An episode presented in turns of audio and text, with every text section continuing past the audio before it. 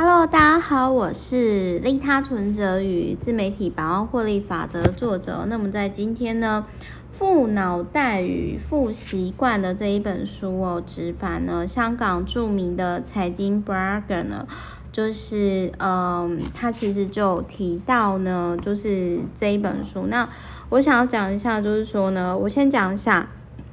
通常呢。有钱人呢，都会把时间专注在如何钱滚钱、利滚利更有钱哦，然后他们身心灵平衡。那我觉得这本书有很多很有道理的地方呢。其中一项呢，就是他有提到说，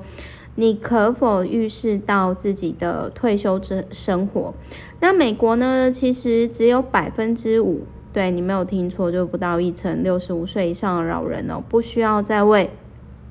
生计而奔波，然后可以安享晚年。那就是呢，我我想要提到，就是说，可能因为我自己比较幸运啦，我爸其实就是那种退休之后呢，不需要我们给他钱，然后可以安享晚年的人。然后我妈就是运气很好，就是呃有我们，然后就是反正我觉得呢，综合起来，我觉得我妈她都是那种天生幸运儿吧。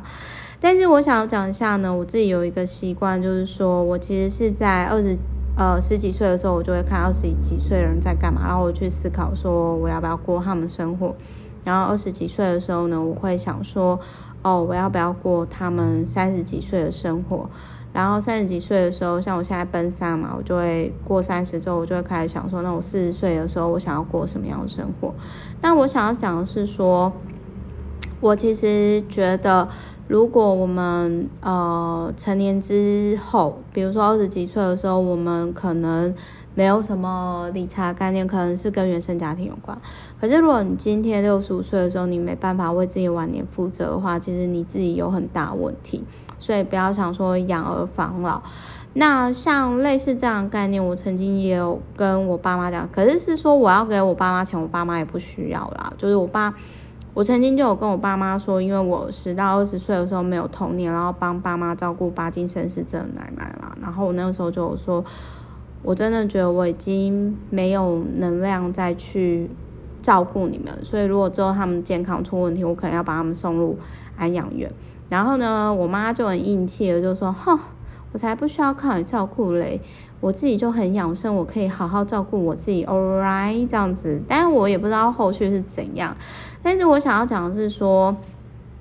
像我其实，呃，在我目前的生活，其实就是说三到五年之前我所设想生活，所以其实一直到现在，我会建议就是说，如果你不想要像。八成以上的老年人这样的话，我真的建议就是呃多看适合的类似这样的书籍，然后实作摸索出适合自己的道路。然后最后我想讲一下，就是说呢，我认识很多的有钱人，他们其实都会把重心放在